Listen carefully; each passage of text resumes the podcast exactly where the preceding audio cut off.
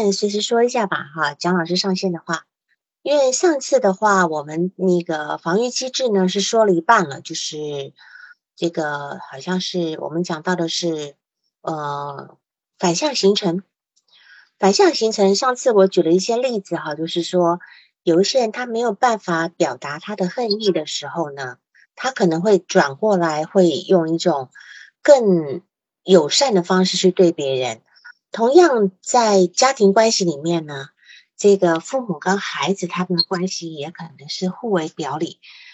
我记得我上次也提过，就是说，呃，温尼科特有提到一个做母亲的有有憎恨自己孩子的十六条理由，这是在他的书上面有提到的哈。我重复上一次的话，那么我在我在就这个反向形成再举一些例子哈。有一些父母会觉得自己的孩子太过于内向，然后呢，他们常常会在孩子的面前或其他人的面前表达说，希望孩子可以大胆一点、外向一点就好了。但通常在这样情况下呢，这个孩子几乎是不可能会去外向的，至少他在父母身边的这几年的时间是不会的。你们要理解这个情况，就是说，如果你的父母总是在别人面前说，哎呀，你怎样啦？你怎样？你怎样的啊？那么你绝对不可能按照他希望的方式去做，至少至少在他身边的那几年是不可能这个样子的。这是呃，你有可能会认同他讲的那个是对的，可是有可能必须在离开他身边之后，那么因为当父母跟孩子在说这句话的时候呢，可能父母的内心他并不是觉得说，呃，他的孩子是可以外向的，因为他。他总是跟人家呃说：“哎呀，我孩子不够外向啊，什么的啊，他应该更外向什么的。”但是父母的心中已经觉得他的孩子是外向不了的，或者是说，这个父母自己在自己早年的时候呢，当他还是孩子的时候，他也不外向，所以他们会要求孩子外向，然后把内向的这个自己投射到孩子身上去，认为孩子也是不够外向的，而内向是不好的。所以他努力的要把孩子从不好的状态里面拉去拉出来，好，这是一个呃那个反向认同的例子。那么父母对孩子的反向反向形成的这种做法呢，表面上看起来是父母希望孩子外向，但实际上呢是在逐步的催眠那个孩子，你再内向一点，你再内向一点，你越所以我们常常讲说。父母常常讲说，这孩子怎么越说越不听，越说越不听？因为你几乎是一直在提醒他反方向的这件事情。那么孩子呢，是很容易接受来自于父母潜意识的一个暗示，就好像在对父母表达他的忠诚一样。那么他会毫不犹豫的呢，在身边，在父母的身边呢，他就会形成一个内向的一个样子。嗯，蒋老师上来了吗？如果上来就就。直接开麦哈，那么在呃家庭里面呢，或是父母跟孩子之间，或者是夫妻之间，常常会受到对方潜意识的一个影响。那么在代表着另一方要去做他们没有做或不敢做的事情，还有潜意识的想法。我们总是可以在孩子的或者是伴侣身上去觉察到我们内在的另一部分，那可能是我们一直试图去压抑。或者去不愿意呈现的一种潜意识，那么反向形成它是没有错对或错的，它只是一种表达，是本我跟超我的一个妥协，一种协商。所以在我们成长的历程中呢，我们逐渐形成这样的一个防御机制。那么这种反向形成，它它会保护我们。但但是也会给我们带来一些阻碍。那但是怎么说哈？它都是我们生活的生命的一部分。我们要去认识跟觉察自己这个部分，然后呢，它可以在我们的潜意识跟意识之间能够去流动，就在我们生命之中能够流动。你能够活出你自己的一个对应一面，你就可以看到一个不一样的自己。这样子，我们才能够突破个人的一些界限跟障碍哈。那么这种防御机制在我们的生活中使用的呢是非常非常的频繁的。比如说，你很讨明明很讨厌一个人，可是你跟他在相处的时候呢，你会对他特别友好，因为你很怕让他知道你很讨厌他。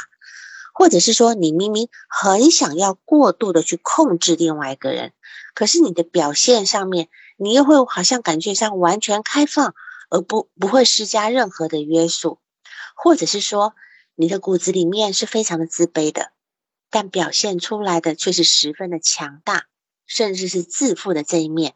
所以我们常常会讲说，自卑跟自傲它是互为表里的。就说表面很自卑的人，他也许内心是很自负的。他认认为说，你们他表面看起来很好像很自卑对吧，哈，但他内心会觉得，反正你们都不如我，我都看到，我都看得懂你们呃内在的很糟糕的那一面。很多个案就会跟我这么讲。那么有时候我们会表现出跟潜意识的那种意愿完全相反的想想法。归根究结底呢，就在于我们潜意识中的这些意愿、冲动跟需求呢，是我们自身没有办法去接受的。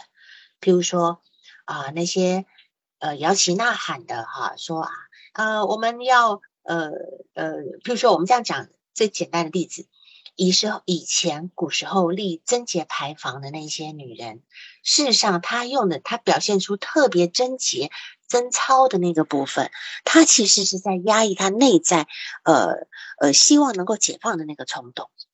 好，那么在嗯呃，比如说呃，有一些父母呢，有一些父母呢，他们因为呃，不是因为他们不爱自己的子女，恰恰是因为他们太爱自己的子女，所以他们会让自己的孩离孩子离自己远远的。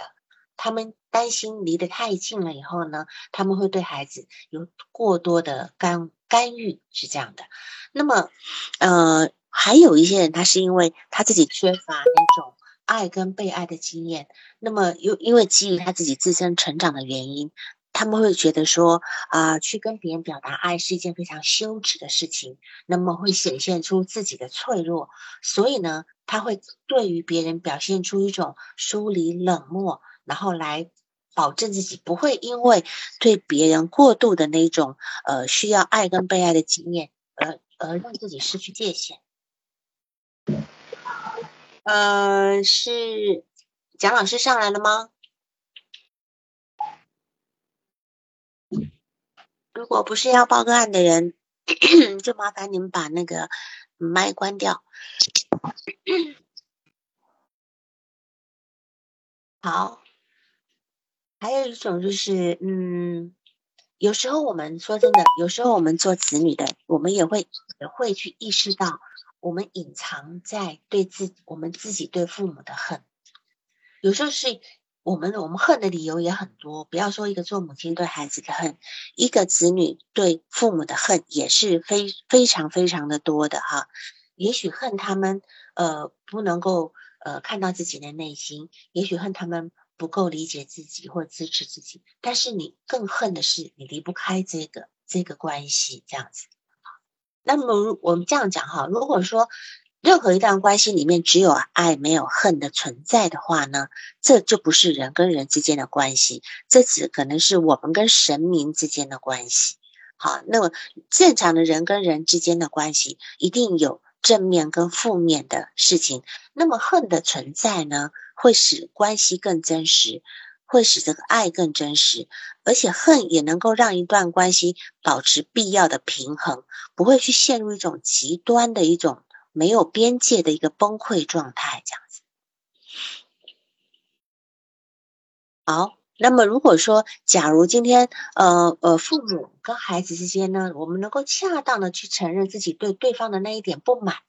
那一点恨的话呢，其实是或者是夫妻之间也能够去恰当的去承认这个部分的话，这样会让你们的关系会变得更健康的这样。还有一个就是一个非常典型的例子哈，就是我们日常生活里面常常会讲说，啊呃，我来说一句呃最客观的话啊，我不是针对谁说什么什么的。那么他接下来的话的意思就是什么呢？他说的话看起来是公道的，或者是他很努力的想让自己做出一副很公平公道的样子，但事实上他接下来的话就是一种评判了，对吧？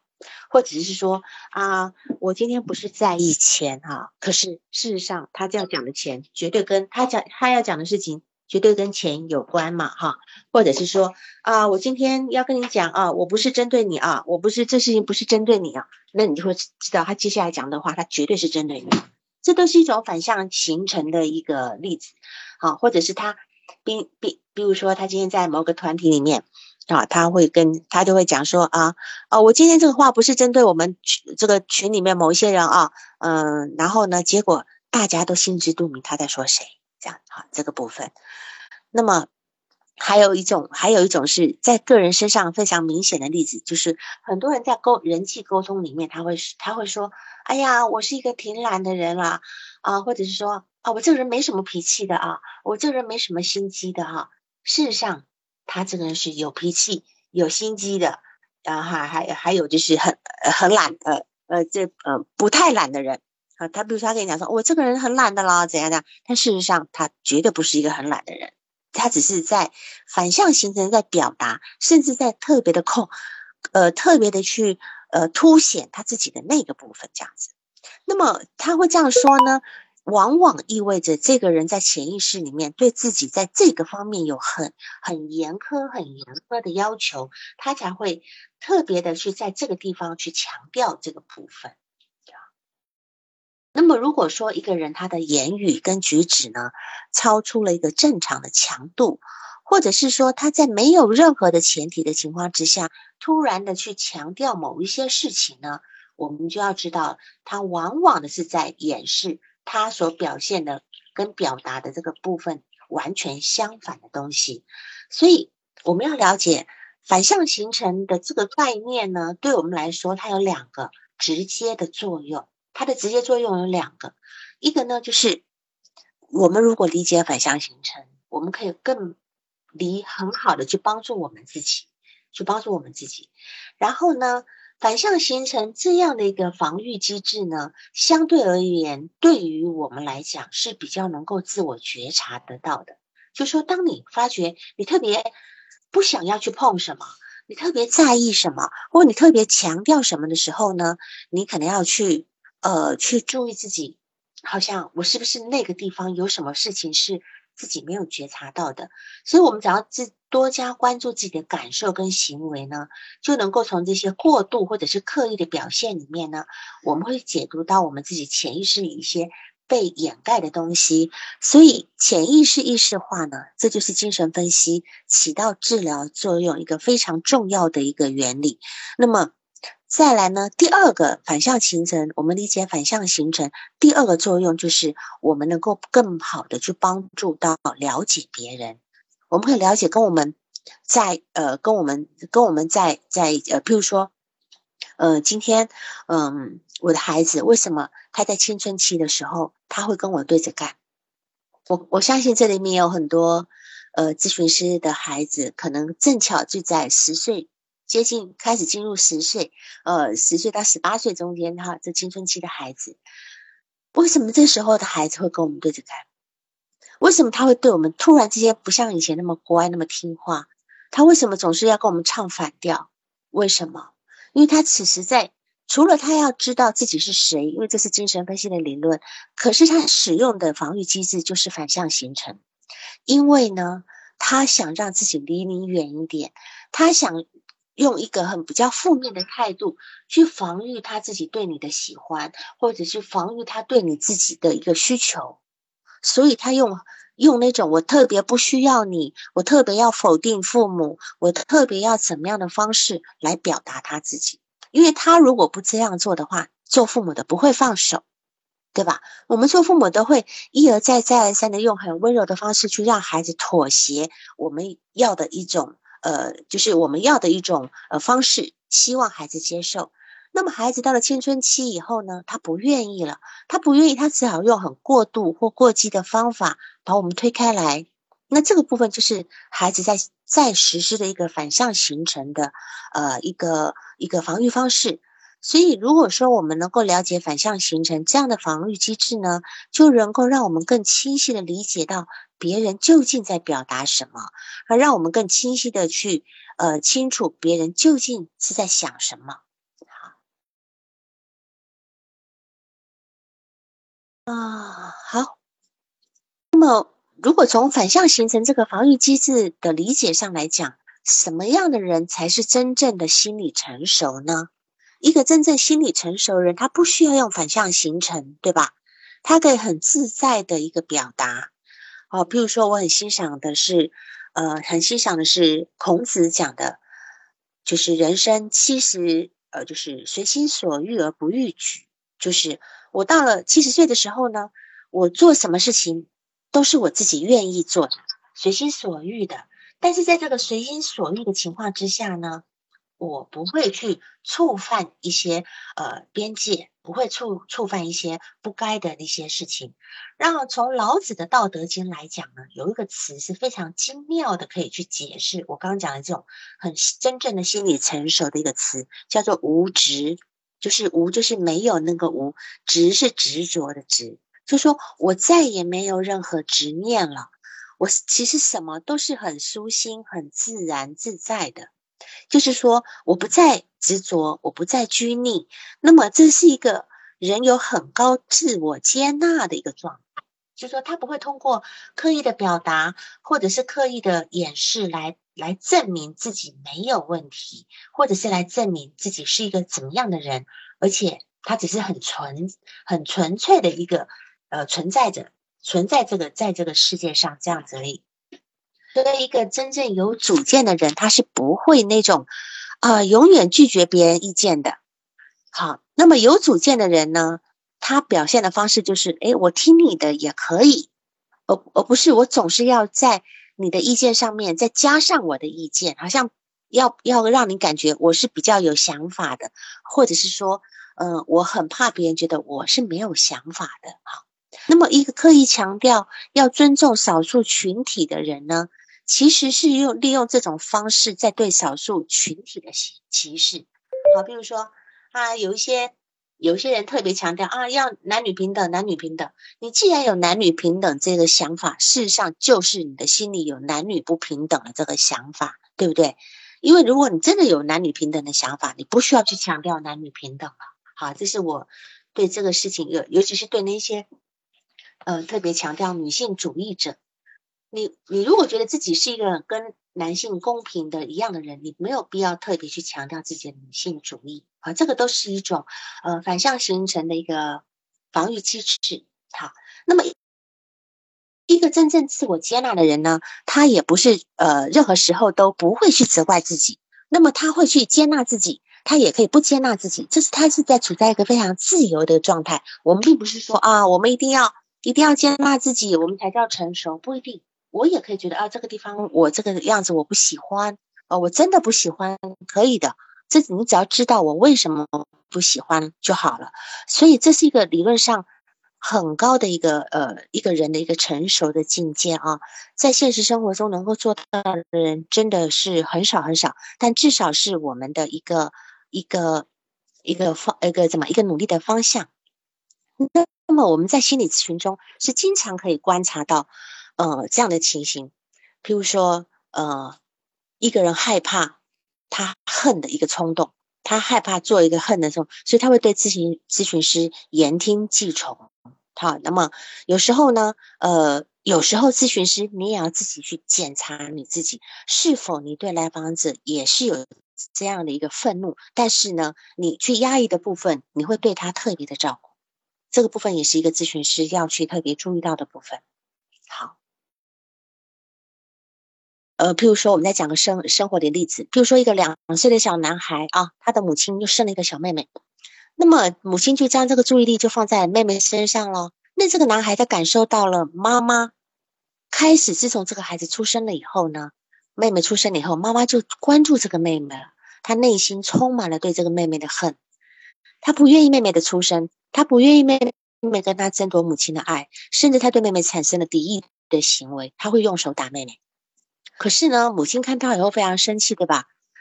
他他母亲会跟会对他生气，会跟他说：“你不可以这样子，你要照顾你的妹妹。”于是呢，他害怕妈妈不喜欢自己，就才只好采取防御的方式来抵御这种敌意的冲动。一方面呢，他将对妹妹的恨呢压抑下去；另一方面呢，他为了寻求母亲的爱而反向形成对妹妹的一个爱，是这样的。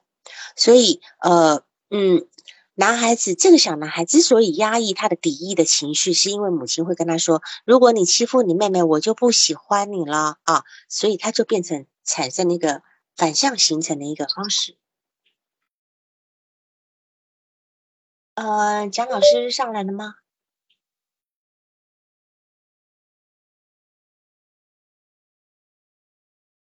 那个、那个、那个谁，那个管理员可不可以扣一下那个蒋老师，看他在不在？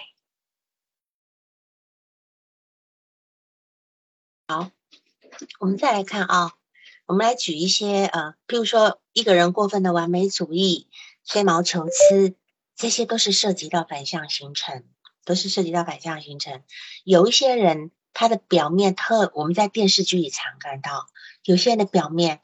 异常的冷漠冷淡，尤其是比如说啊，有一些很严厉的一些老大爷们哈，但是他内心事实上是非常的温暖，也非常的热情的。他的内心的动机跟外表的表现是完全完全的相反啊，所以我们要小心那个老是夸奖我们的人哈。这只是我举的一个算是嗯玩笑话，但事实上也也是也是如此的啊。譬如说那种，呃，强烈的去练习健身的，啊，练习健身的人或习武的人，他可能是在防御他自己内心的一份恐惧感，他担心他自己被欺负，所以很多想要把自己身体练很壮的那种人，很健，就是我讲习武的，不是那种练肌肉那种，那是另外一种啊，就是要去练，要去练练习武那种，他可能内心是担心他。呃嗯，打不过别人，好，这这个是一个，也是一个反向形成的一个表现。还有就是，你们知道有一个呃金星对吧？啊，金星，我记得他有一次在接受访问的时候，他就他就对这个，因为他不是有领养几个孩子嘛，哈，然后他就他就对主持人讲说：“我呢特别要求我的女儿一定要像一个女孩子的样子，然后他会非常严厉的要求他们坐有坐相，站有站相。”那么这句话从金星这个嘴里说出来特别有意思了，因为金星是一个内在，他是一个变性人，对吧？他极度的反向形成的，要成为把自己从一个男人成为一个女人，所以他当他去领养一个女儿的时候呢，他就会特别关注我这个女儿像不像个女孩子。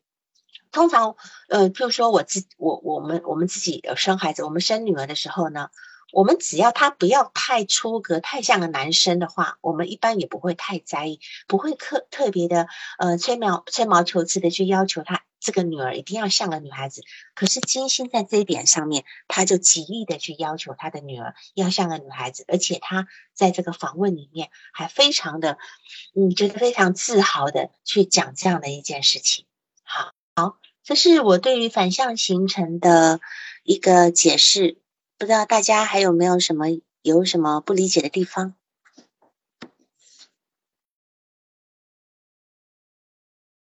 有吗？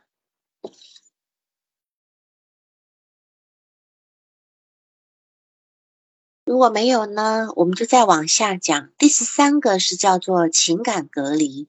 情感隔离呢，是一个呃，也是一个非常重要的一个防御机制。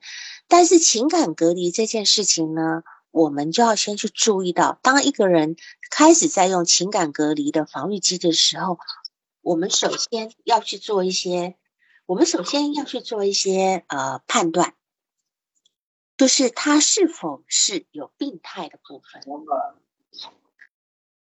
他是否是一个病态的部分？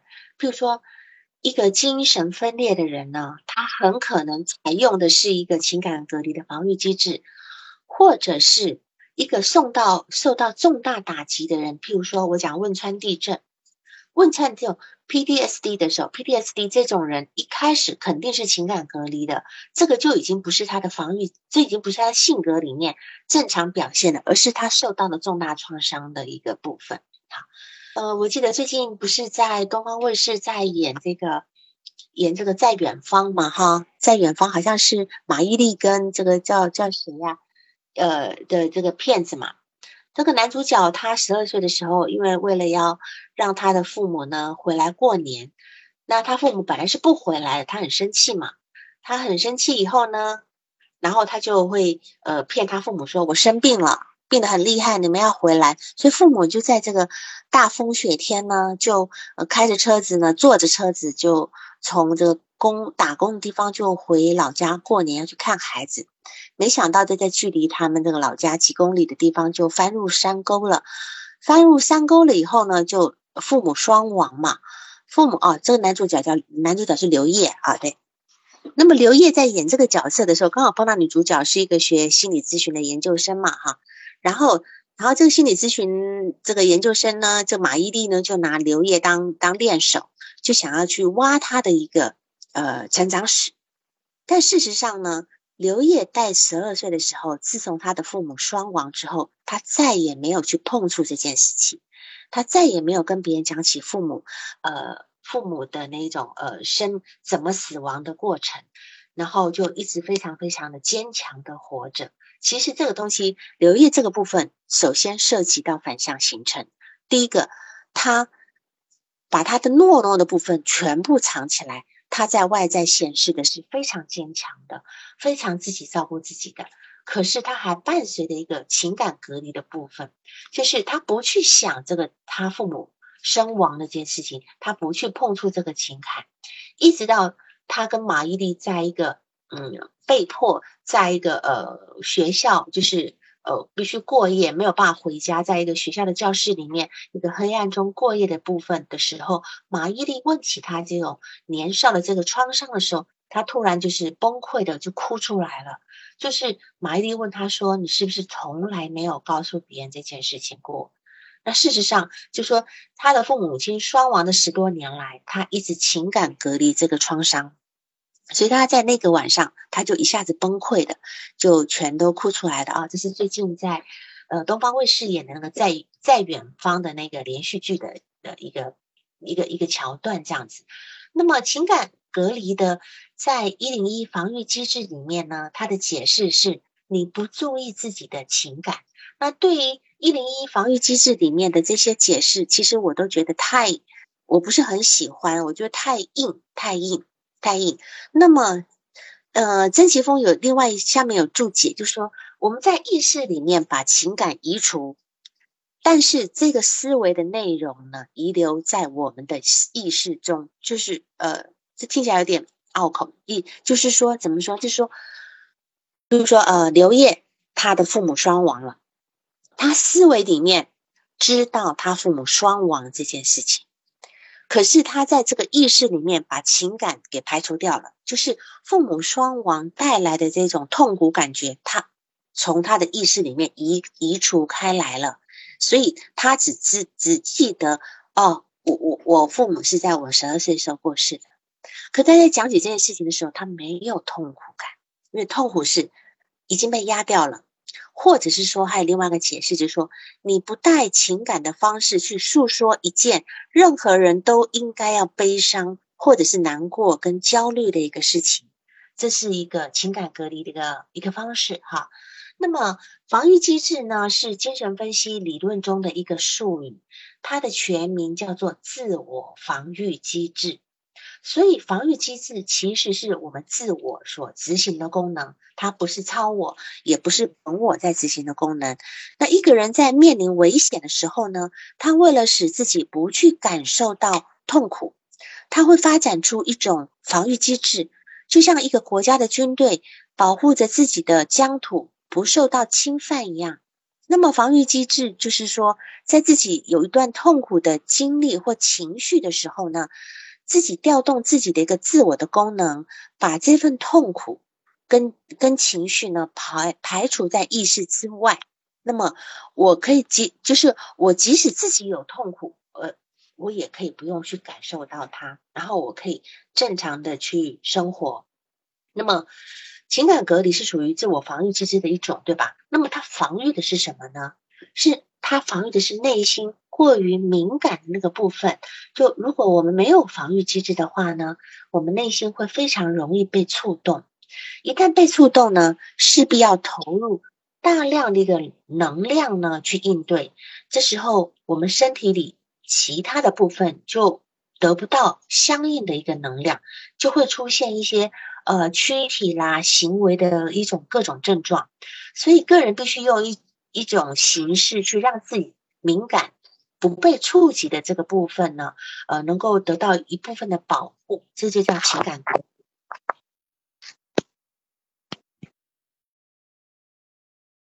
呃，杨老师上来了吗？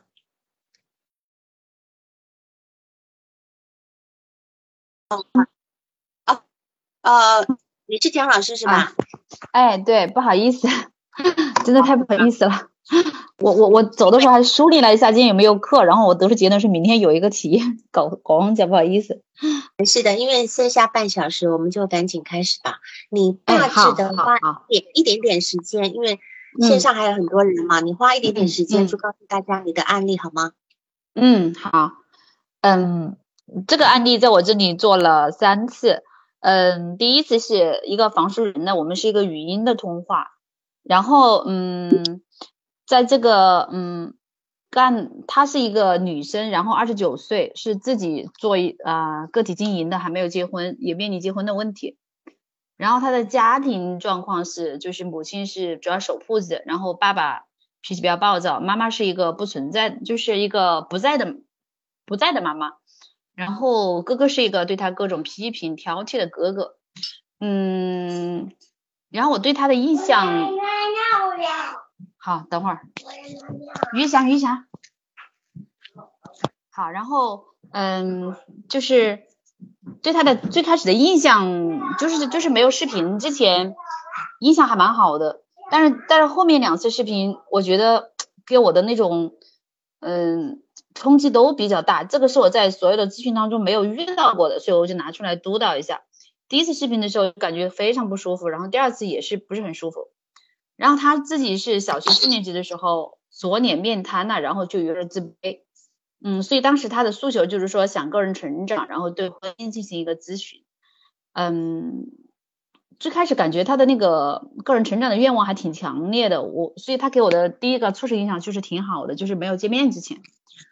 然后第一次咨询的时候，就是，嗯，他的原话就是说，我不自信，人际弱，想自我建设。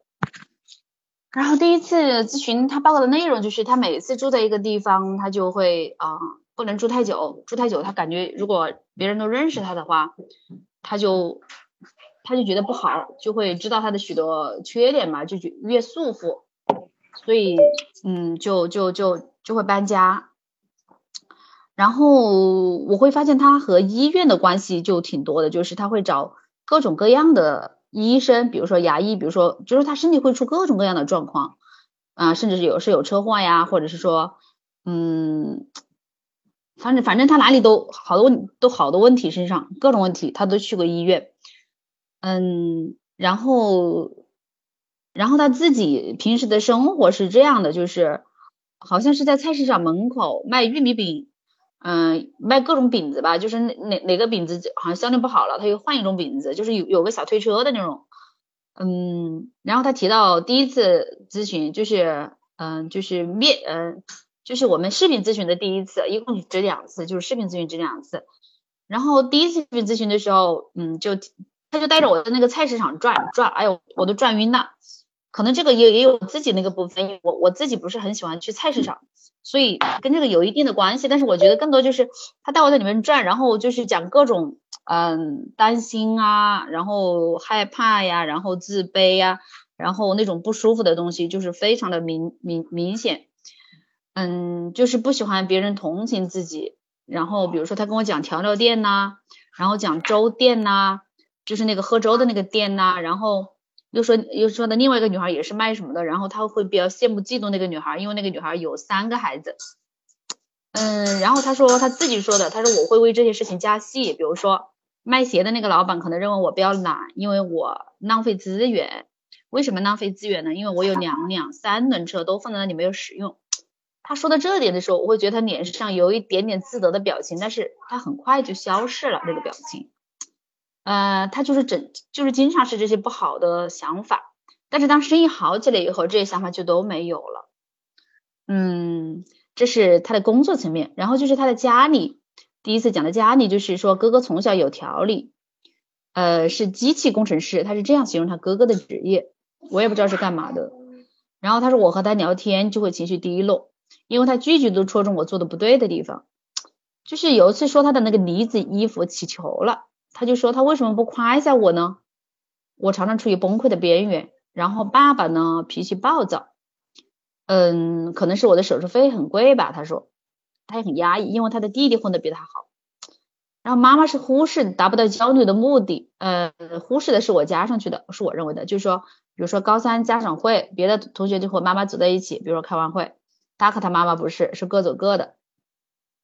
然后他生病的时候也是，嗯，不会有人去，就是照料他，就是他要他妈妈去，也只是去前面两天，呃，就是这样。然后，然后。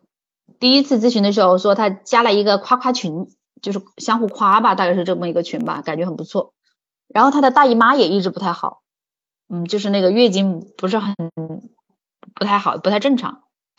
嗯，这是第一次咨询带给我的感觉，就是我我前半节前大半节我一直都有点想吐的感觉，因为他的那个形象确实就是他两边脸左边和右边确实不是很对称，因为他左边是脸有点面瘫嘛，是做了很多手术的。还是有痕迹，我不知道跟这个可能是有很大关系。后来我我我我我努力调试自己好些了。然后第二次咨询的时候，他也很奇怪，他会把手机，我就是我就是没有做过这样的咨询，所以我就，嗯，就就就觉得印象很深刻。他把他的手机，他不是出摊的时候有一个有一个小三轮车车吗？他把手机吊在他那个前面，我也不知道为什么那么高。他人呢是仰着看那个手机的。第一次他是俯视那个手机，第一次咨询，这一那那个那个手机就不停的晃，不停的晃，哎呀，我觉得我觉得有晕车的那个感觉。然后他说他今那一次他说谈两个问题，一个是工作，一个是适合什么人结婚。然后这里他第二次他就讲过他的啊一个就学啊就业的啊就是一个他上学的时候。嗯，他是说他上学的时候是比较优秀的，就是上过大学。嗯，他说在南京那边。然后我当时可能我觉得我这个提问不太好，我当时说，嗯，他说是师范类的。然后我一想，那不是南京师大吗？我就提出我说是南京师大吗？他说对，就是这个学校。所以我觉得我我这个提问还是很不行。然后他就说是这个学校，然后他就说。她有两个闺蜜，就是两个玩的好的同学，班上十五个人。第其中一个呢是去那个联合国什么什么哪个部门，然后在纽约。另外一个呢，呃，是学校的校花，现在在哪个大学教语言。然后她说她学的专业是意大利语加英语。然后我就想确认一下，我就我就在这方面问的比较多一些，相对就是我我说话说的多一些，这个在这个地方。我就会去问，就是嗯，意大利语，那我说就说，因为我觉得我我后面第一个是想想想确认一下，第二个我是想找给他找一点资源，所以我就说那是不是嗯是什么等级？比如说英语有四级、六级，还有专专业几级，对吧？所以我就说那那意大利语，因为我我不太懂，我说是几级呢？他就那在那个地方他有点卡，他就比如说是 B 二级啊还是什么级？然后他在这个地方犹豫了几次。所以，我我我我就会有点感觉，这个层面可能应该是他幻想的，因为，因为他他给人的感觉，他肯定不是为什么跟他一起的好朋友都是校花，或者是说去联合国上班的，就是我觉得这有点远，起码我不太相信，可能我这个不相信的东西，就是立马就传到他那边去了。但是我确实也是想去看看他现在啊，就是他现在这个状况境地，为什么和他之前描述那个。地方差距那么远，我想知道他到底经历了什么。这个这个我我也跟他有解释过，但是我觉得他那个自尊特别脆弱吧，可能是感觉被侵冒犯了。因为后来我他说要退单嘛，是平台上的，我就问他为什么是要退单什么的，他说我感觉嗯老师觉得被冒犯了。其实这个啊就很明显，可能应该是他觉得被冒犯了。嗯。他在做这个澄清吗？这一这句话有澄清吗？我我有澄清是吗？我你你有没有澄清？就是说他要退单的理由是说，我觉得老师你被侵犯了，是吧？哎，对，这是后面一个理由，前面一个理由是其他的理由。他觉得老师比较累，他觉得老师第一次的时候，他觉得你表现的不好。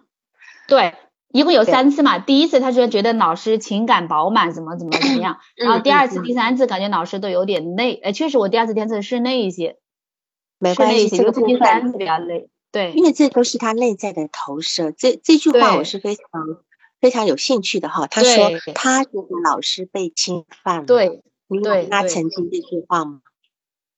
嗯，我我嗯没有追问。我这个是个文字的，后面是文字的，没有那个嗯，文字是什么意思？是指是指在它的平台上面，在平台上面对。对平台流的话，对对，哦，所以他等于是做完第三次的时候，他并没有跟你说他不做了，然后直接到平台去退单。对他找助理，对他找助理，哎，他说，嗯，他当他说，嗯，感觉我有些疲惫的时候，然后所以想暂停。我说是的，你感觉很很对，我的咨询状态当时不是很好，因为我生活中也出现了工作上一些变动啊，然后然后嗯，然后他说。哎，然后之前说的，哦，他说我感觉你，我感觉你觉得受冒犯了。我说冒犯，对，说说看。我说冒犯，打个问号，说说看。然后他说我猜的吧，然后就说我疲惫啊什么的，就就讲这个。我就说，哎，你感觉很对，划过去了是吧？嗯，对，划过去了，划过去了。嗯嗯嗯，过去了，嗯，划过去了，就是把他的那个点儿放到我身上来了，最后。好。就是说，你因为呃，你今天的两个督导问题哈，一个是个案概念化，第二个是你想要知道脱落的原因，就是你们两个人来访者跟咨询师在中间起了一个什么作用啊？嗯，那么说真的，这个来访者如果今天我要督导这个案例的话，我我估计两小时都是不够的，因为这个人是挺有挺有趣的，就有挺有意思，对，哎，对对，虽然说你的资料也。不就是只收集是等于是两次三次。那么第一个我想问你，就是说我记得你上面写的前有曾经有半小时的语音是在分析他的房树人，对。然后你你在你的文字稿里面告诉我说，他的房树人显现的是非常好的一个状态，对，就是坚强自立并有个人成长的决心。马上下一句话就接着。第一次视频感觉很不舒服，这是你的语词，对，对，就是说，哎，我说的那个第一次不是那个半个小时，嗯嗯，是语音，哎哎，好，你道。但是你今天在写的时候，你很你很清晰的把你内在的状态写下来，就是你这一句话，嗯，第一句就讲感觉他坚强自立，有个人成长决心，第二句话就接着第一次视频感觉很不舒服，嗯。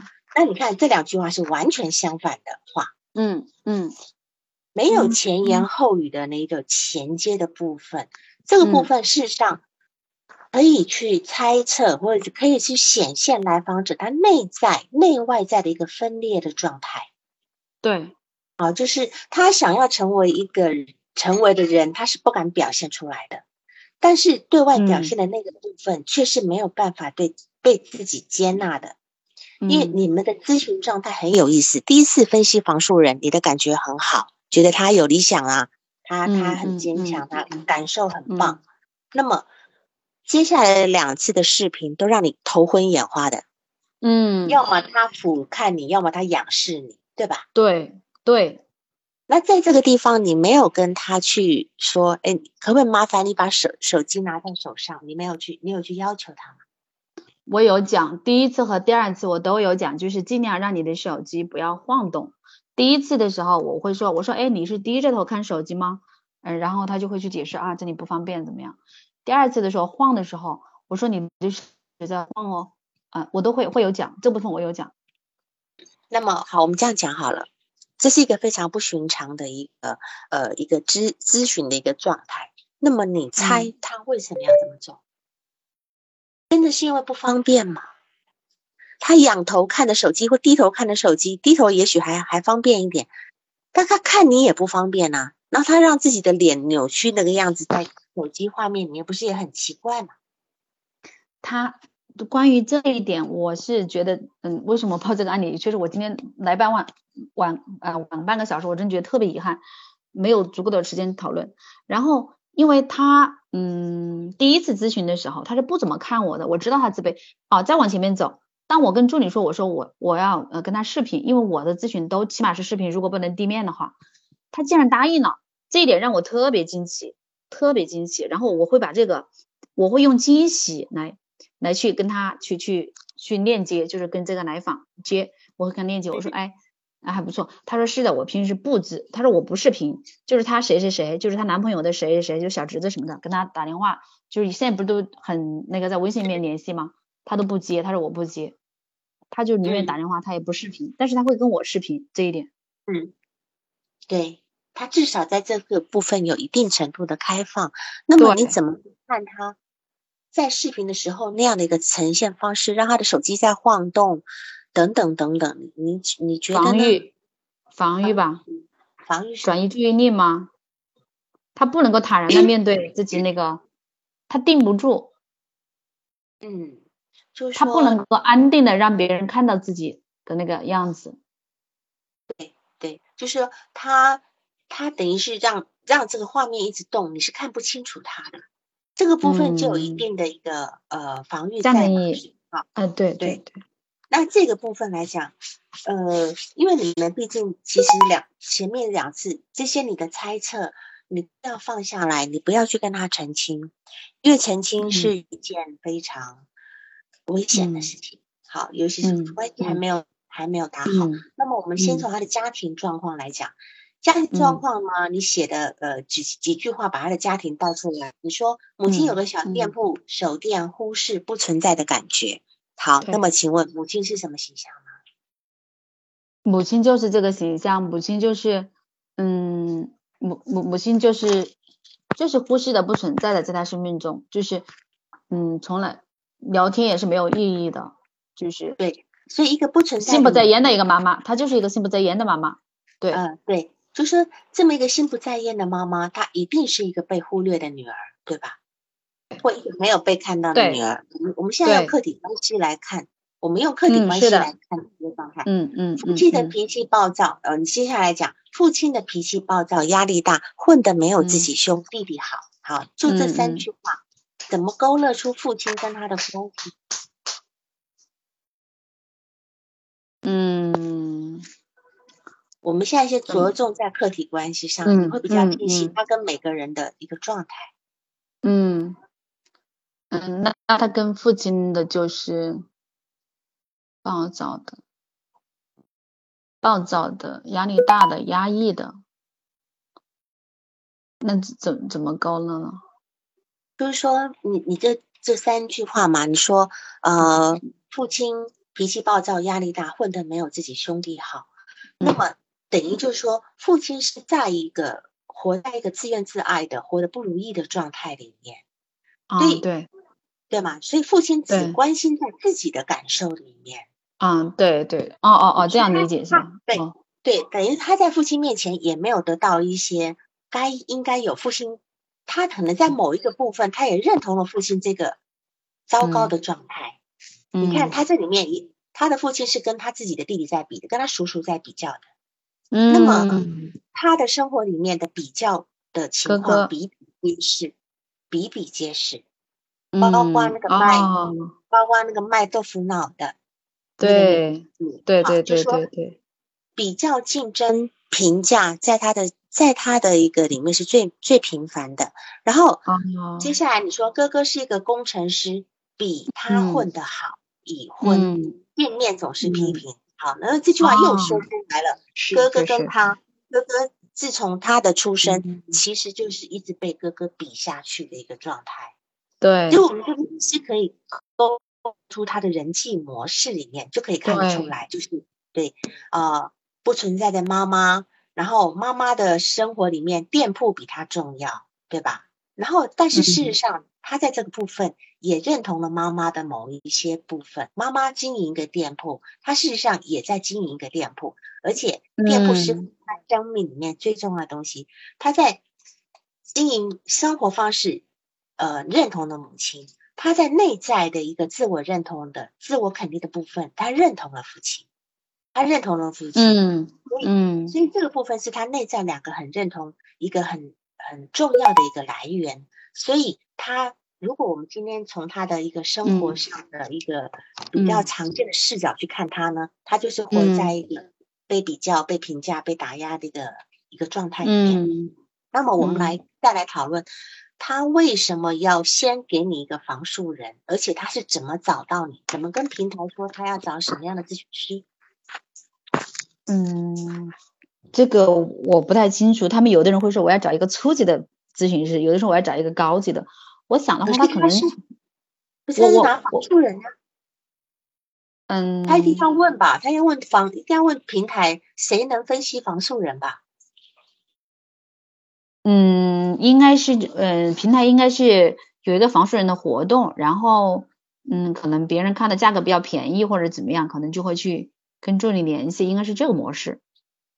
好，那你又怎么理解他给你这份房树人给你的感觉，跟后来你看到他的感觉是两样？就是您刚才说的，就是。他房树人那一部分呈现的，其实是他一个真正想去表现而又不敢表现的那个自己的那个部分，但是他在视频里面的那个部分是他现实的那个部分。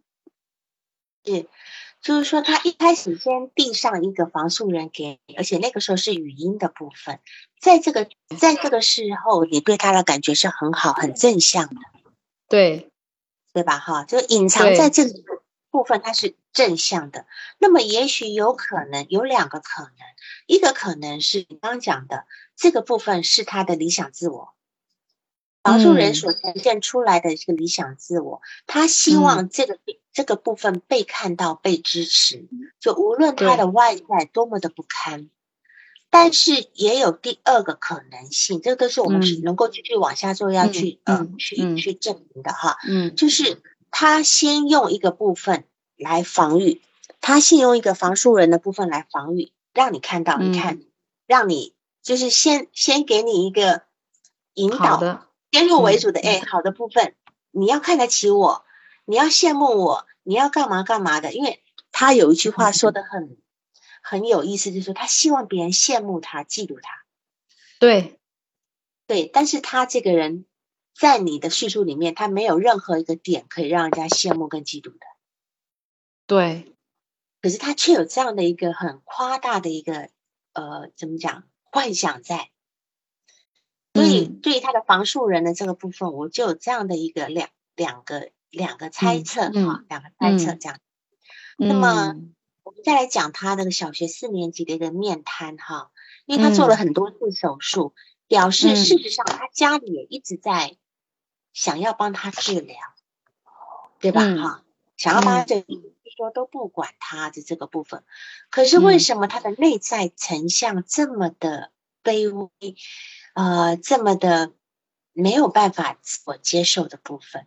而且你在他第一次的咨询提到了三句话，他的原话：不自信、人际弱，还他需要自我建设。那么他在一个地方都住不久。只要只要住到有熟人就想搬走，他感觉是不认识自己是很好的。那么请问，嗯，为什么呢？你能够从他这个这个做法去推测他为什么会这样吗？就是那个搬走那个事儿吗？就是他他没有办法住久，一住久只要有人有熟人了，他就得搬走。嗯，就是，嗯，他没有勇气。他没有办法，就像就像这个视频一样的，就是他也在生活中也是需要防御，就是用一个什么，就是不了解他是才是舒服的，别人不能够了解他。如果你离他近一点，他就会觉得会恐慌，他不能够太近了。那可以呀，我我们有很多人都不愿意，都不需要别人来太接近我们，了解我们。可是他的恐惧跟恐慌是什么？嗯，他恐慌别人靠近。恐慌别人接近他，熟悉他，那么他恐慌的是哪个点？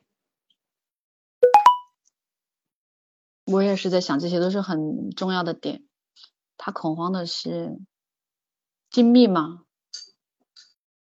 嗯，我我觉得是这样子的哈，就是因为我有一些案例也有这样的一个呈现哈，他们自己后来会去说，他说他觉得自己只要别人认识我了以后，就会知道我是一个很糟糕的人，很不好的。对对对对对对，他说过，对对，他不能够让人家看清楚他，所以有的人是这样子，有的人他他在表现里面，他不希望别人一开始把他看得太好。他觉得说，再过一段时间，你就会发现我不好。嗯，是啊。那么，像他是不愿意跟人家靠近，他觉得只但凡你靠近我、接近我，你就知道我很糟糕。所以他的内在成像呢，是一个乱，里面是一个，呃，就是用我一个个案的例的说法，他说，我觉得我的内在都是烂的。我有个个案这么讲，说我的内在都是烂的。这个地方呢？是没有办法摊给别人看的，所以当他在一个地方一住久的时候呢，他就没有办法，去呃安心的住下来，就一定要搬开来，搬到大家都不认识他的情况。好，这是对于呃我对于他这样要搬家的一个一个一个部分这样的一个一个一个讲法哈。然后他讲了几段人际关系。嗯，他去拿货那个卖豆腐脑、卖豆腐脑的女孩，嗯，还有鞋店的，呃，粥卖早餐粥店的，嗯，还有什么调味料店的，对，用一个他讲了好几段关系，请问你对，或总结这几段关系它的一个共同的一个状态吗？豆腐脑的女孩，杂料店的老板，粥店的老板娘，鞋店的老板娘，理发店的老板。我觉得好像都是，他是被评价的，别人是评价的；他好像是被动的，别人是相对主动的；他是不好的，别人都是好的。嗯嗯，这样讲也可以，但是就是说不一定别人好，但是至少他在别人心里都是不好。豆腐脑的女孩生了三个孩子，她觉得很羡慕嫉妒，很奇怪，她她才是一个二十九岁的女孩子，对于一个生了三个孩子的女人，她居然觉得自己很糟糕，因为她的那个大姨妈不好，是是没错没错。如果说今天我们是一个呃对于 自己事业发展比较有有想法的人，我不可能去羡慕一个生了三个孩子的女人吧？哦，不太会去羡慕，对吧？至少觉得哎呀不错，年轻轻生了这几个孩子，但还不至于到羡慕的状态。可能他会觉得说哇，这么年轻就被三个孩子拖住了。嗯，哦，正常来想，可是他居然会羡，他会他会在生了三个孩子的女人面前，而且是个年轻女孩子面前，他会觉得自己很，就觉得自己很不好，很自卑。那就那那从这个自卑点来看，就是说他今天对于他自己女性功能的部分是很自卑。对，啊，她她没有办法，好像成为一个呃很正常的女人，或者是一个觉得大家都很嗯能够喜欢或欣赏的一个女性特质的女人，在这点上面，是那个女人生了三个孩子，就有这方面的一个，就是说你看人家多能啊，生了三个孩子，是一个非常女人的女人，嗯嗯嗯，在这点上，所以我们这个从这个部分从女性认同的角度来看，这一点是出问题的。然后呢？因为我们要理解一个人的呃一个情感发育跟一个内在客体的成内在客体的一个形象的一个呃一个角度呢，我们有三条路。第一个是从他讲述的事件，我们要由近到远，他最近发生了什么事，然后慢慢往前推，好往远处去推。第二个是情感入手，他现在的情感最多的是什么？他刚刚讲那几个人都是最近的事，都是身边的人，对吧？他情感，我们从情感来看他，他最他最明显的情感又是什么呢？嗯，就刚刚讲的这些，他最明显的情感是什么？情绪哈，他最强烈的情绪最自清晰的，嗯，就是自卑，自卑，对吧？是自卑，所以。对于这些人，他都自卑，这是他最重要的一个情感的部分，羞耻感，还有他提到一个内疚感在后面，他对家人很内疚的。对，那么好，我们前面已经前面讲过，从由由近到远，情感入手，情感是自卑、内疚，对吧？羞愧。嗯。那么由近到远，近的这些人已经说到了，老豆腐店、豆腐脑女孩、调味料、调味店老板娘、粥店、鞋店、理发店的老板。好，你有没有发现这几个人有一个共同特性？他们都是老板。对，都是老板，对吧？都是老板。他没有在，他没有告诉你说我隔壁住的谁，或者是我隔壁摊的谁怎么看我，他没有。他说的都是这些老板。嗯，老板是什么意思？自己说了算。还有吗？我们如果用我们的精神分析的术语来讲，老板是什么意思？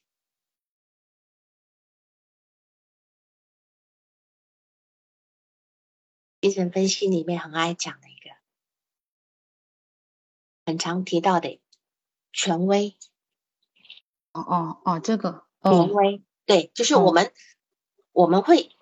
我们在讲关系里面，如果说我们在澄清一个人的关系，除了我们要去澄清他跟父母的关系、平辈关系，还有他的呃，比如说他的呃恋人关系，还有一点就很重要的是权威人物的关系。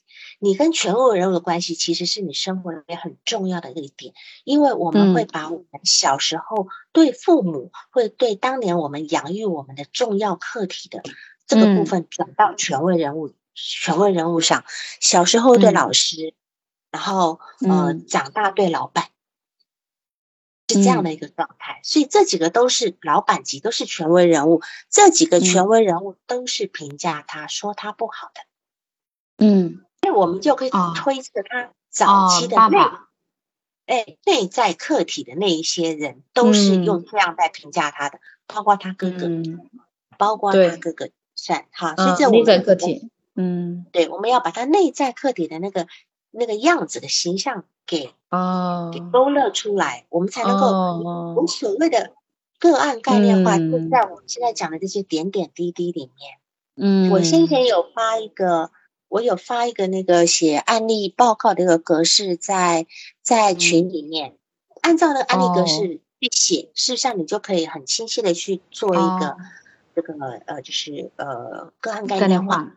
嗯，对，不跟人家讲，很好，很好，嗯，对，是，哦，由近到远是这样子去推，哦，哎呀，真的是很好。你最近发生在身边的事情，一定是以前事情的重复，这叫强迫性重我们不可能一下子就会来访你说，哎，你多少小时候干嘛了？你问不到的，他可以跟你说我忘。但是你可以看到他现在的事情，就知道由近到远，情感入手，还有一个是重要他人，这三件哦，重要他人就是。就是权威人物，嗯，或者是不一定是重，不一定是权威，也也许是她一个闺蜜也可以，因为有人他可能是固着在同辈的部分，有人有人会固着在同辈同辈竞争的部分，他可能小时候父母的养育还行，可是就有一个隔壁家的孩子总是让他活得很不开心，好，那个那个也也是个重要他人，就是我们要看他生活里面总是。出现的那一种，OK，那个出来了，嗯，这个部分，然后，嗯嗯，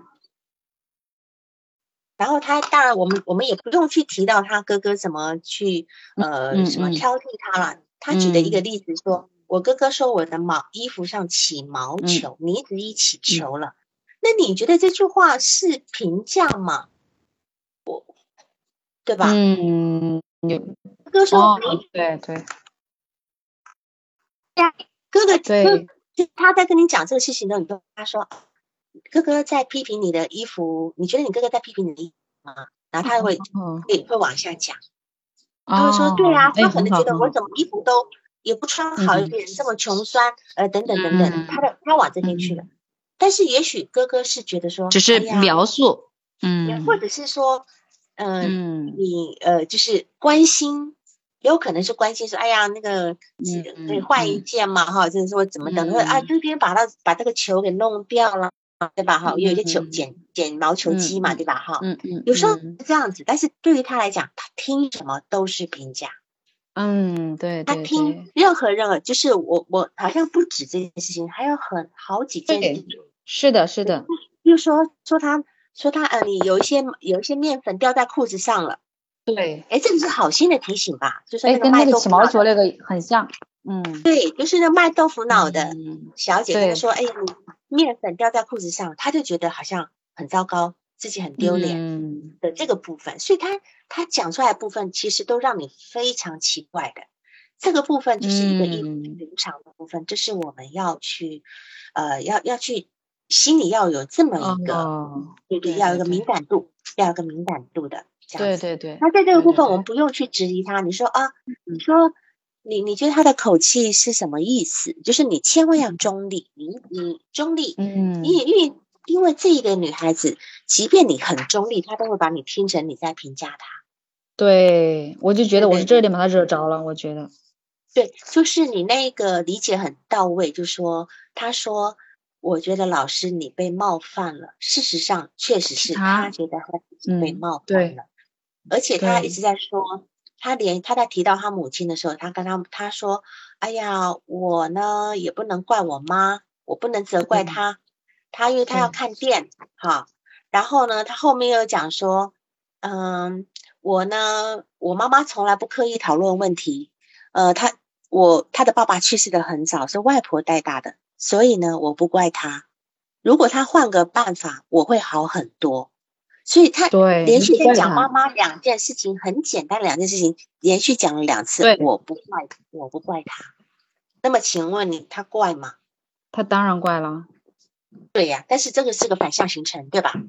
他在说我不嗯怪他，实际上我越强调我不怪他，就是你在怪他，一直在，因为他现在嘴巴一直讲，然后是在说服自己说，我不要怪他，我不要怪他。好，那么这个部分，而且他提到他妈妈，他提到他妈妈说，呃，他的妈妈从不刻意讨论问题。好，对请问你什么意思？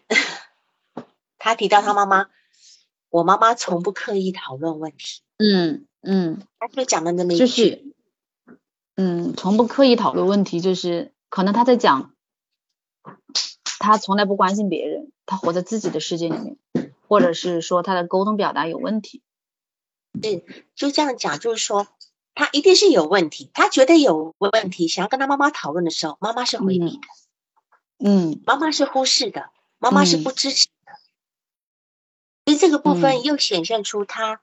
他妈妈的一个不在场的部分，所以他讲说，如果他换个办法，我会好很多。嗯，就是后面就是我现在这样都怪他，对，好，我跟你讲哈，我们因为今天时间也超出蛮多的，嗯如果下嗯次没有人报案例的话，我们就继续再讨论你的部好分。如果有人报案例，就先别人优先，可以吗？嗯，可以可以可以可以，这个案例是特别有意思，好。我我我我今天上我哎今天把那个总结，我今天想把今天老师讲的那个，我把它梳理一下，然后我再发给老师看看，这样行吗？好，嗯，下次哎有如果没有人报案例的话，你就直接谈。那如果有人报案例，就先先用别人的，好不好？好好好，我好好好，行行行，好，好那我们今天这样子，嗯，谢谢大家十一快乐啊！十一还的上学习，好 好好好，拜拜拜拜好，嗯拜。拜。